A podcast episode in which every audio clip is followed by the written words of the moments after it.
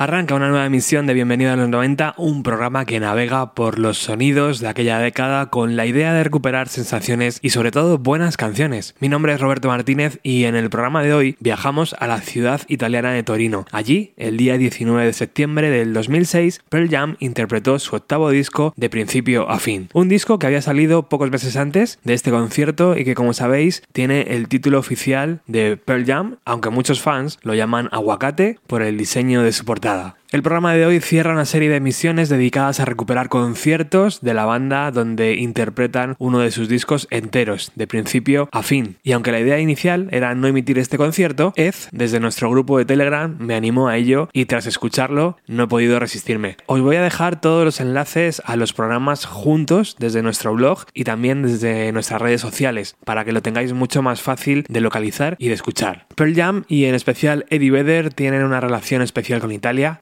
han dado algunos de los conciertos más memorables de su historia y el que vamos a escuchar hoy es uno de ellos. Poneos cómodos porque esto empieza fuerte. Torino, 19 de septiembre del año 2006. Pearl Jam tocando abocado, entero. Disfrutad.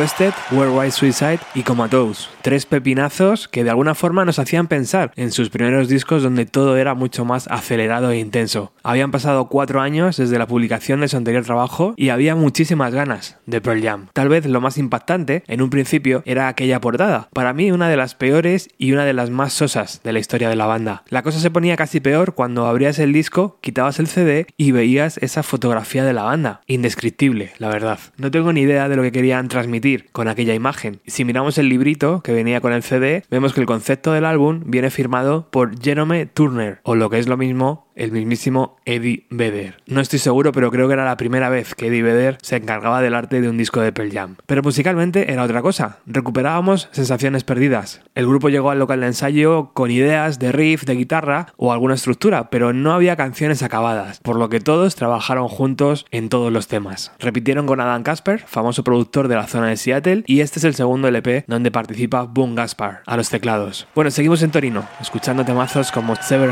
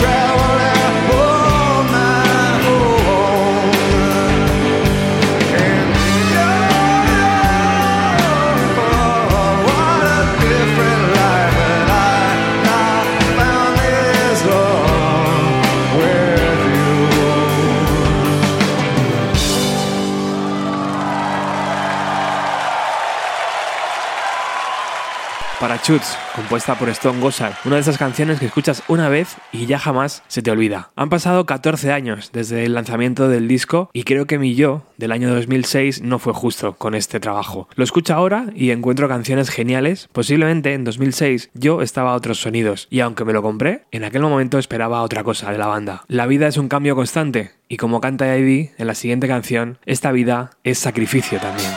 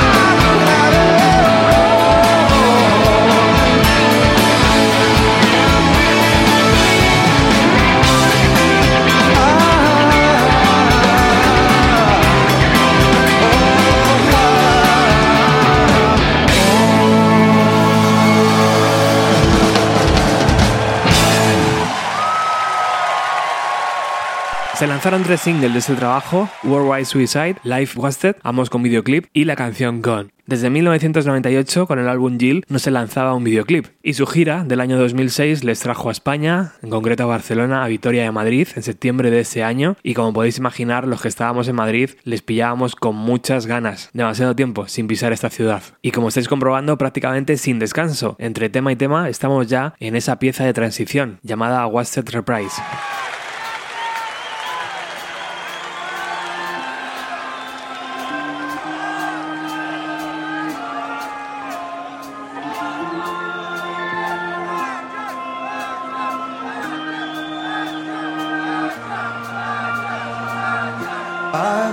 It, a life wasted.